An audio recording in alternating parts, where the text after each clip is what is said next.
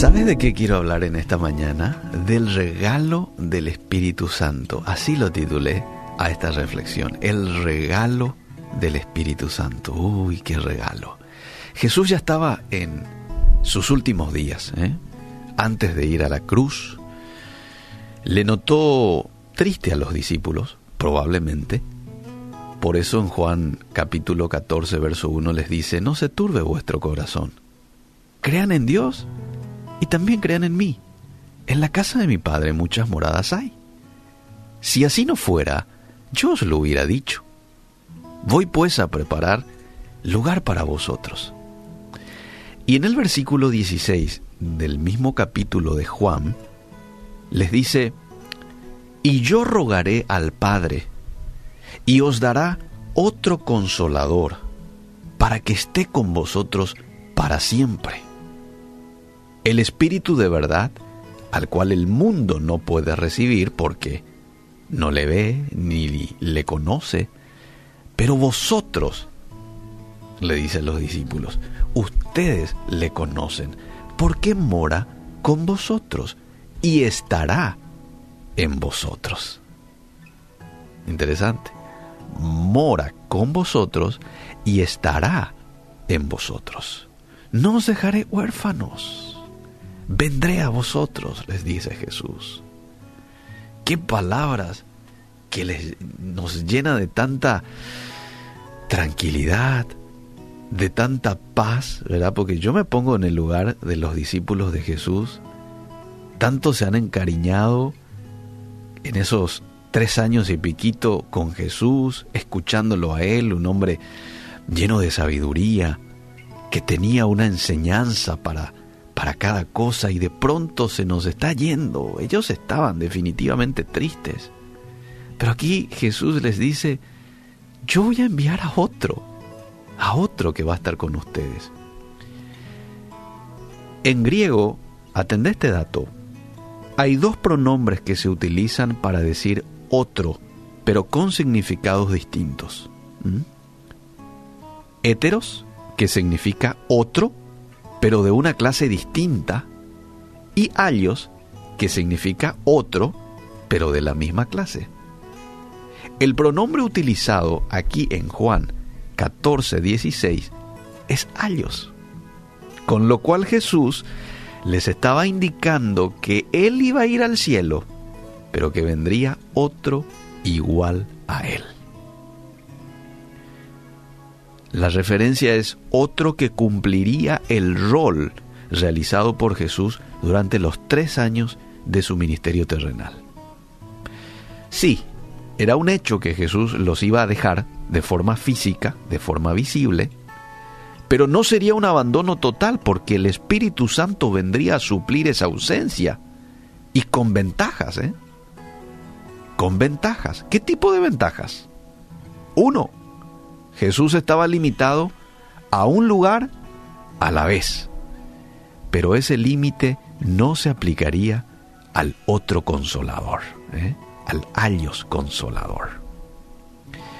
La segunda ventaja del Espíritu Santo es que Jesús estaba con los discípulos, pero el Espíritu Santo moraría dentro de ellos y eso Jesús se los hace saber. Mora con vosotros y estará en vosotros. Y la tercera ventaja es que Jesús estuvo con los discípulos por un tiempo limitado, aproximadamente tres años, tres años y medio, pero el consolador estaría con ellos diez años, veinte años, el texto lo dice, siempre, siempre. Wow, me encanta saber esto. Hay muchos que dicen que el Espíritu Santo recién aparece en el Nuevo Testamento o toma protagonismo recién ahí. ¿Sabes qué? No. El Espíritu Santo ya estaba activo en el Antiguo Testamento, haciendo la misma obra que sigue haciendo hoy. Empoderaba a ciertas personas, personas para funciones específicas. Ahí citamos a un Samuel, a un Sansón, a un Saúl, a un David. guiaba al pueblo de Israel, Isaías 63, 11, eh, Salmo 143, 10, hace referencia a esto, y enseñaba al pueblo. Lo podés ver en Nehemías 9:20, les dio entendimiento, dice ahí el pasaje. Juan 14, 26. Atended lo que encontramos en Isaías, Isaías 48, 16. Acercaos a mí, acercaos mí, oíd esto, desde el principio no hablé en secreto. Desde que eso se hizo, allí estaba yo, y ahora me envió Jehová el Señor y su Espíritu. Génesis 1.26, entonces dijo Dios, hagamos al hombre a nuestra imagen, conforme a nuestra semejanza. Esta era una conversación de la Trinidad. Los ángeles no tienen poder para crear. Ahora, ¿qué es lo que ocurre diez días después de la ascensión de Jesús en Pentecostés? Hechos capítulo 2. El Espíritu Santo ya no baja de manera temporal en los seres humanos. Ahora hace de los discípulos su morada, su establecimiento. Y esa es la bendición. Ese es el privilegio que tiene toda persona que invita a Jesús a su vida, que cree en Él. El Espíritu Santo viene a esa persona, hace de esa persona su morada, ya no por un tiempo limitado, para siempre.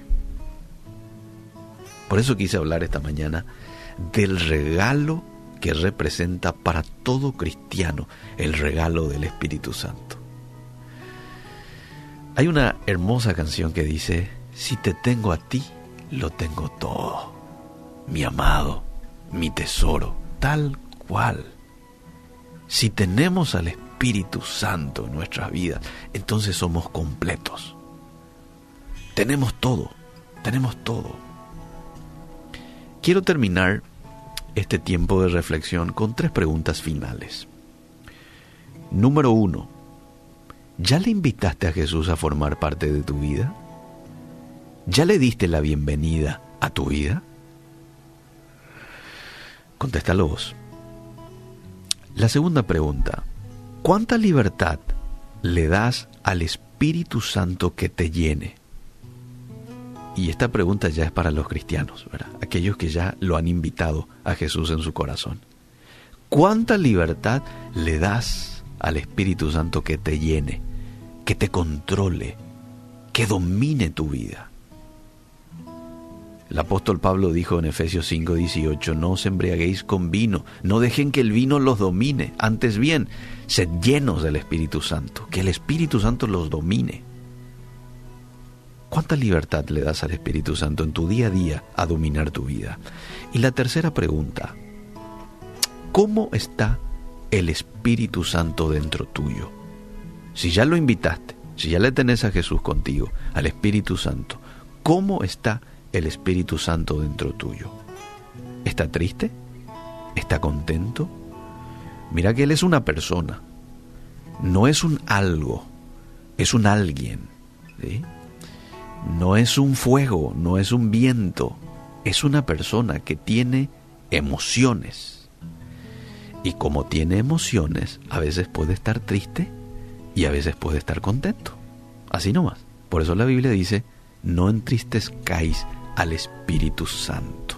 No le entristezcan. Y allí nomás menciona también el pasaje de qué manera entristecemos. En resumen, con pecados. Con pecados entristecemos al Espíritu Santo. Con no darle la apertura que debemos de darle en nuestras vidas. Con orgullo, con falta de, de dependencia. Yo puedo solo yo no te necesito, Espíritu Santo. Esa es una manera. Y, ojo, que muchas veces no decimos en palabras, pero con acciones podemos decir, yo puedo solo. No, esa es una manera de entristecer al Espíritu Santo. Hoy yo reconozco y públicamente cuánto necesito de ti, Espíritu Santo. Ayúdame, contrólame, domina mi vida, díselo al Espíritu Santo. Quizás no puedas ahora, estás en la oficina, estás con gente, pero aparta un tiempo hoy para decirle al Espíritu Santo, perdóname si te he descuidado, si te he entristecido, perdóname si en algún momento te he ignorado. Y hoy agradezco a Dios Padre, agradezco a Jesús y te agradezco a ti, Espíritu Santo, por este regalo de tenerte conmigo, en el nombre de Jesús. Dios bendiga al Paraguay con el Espíritu Santo.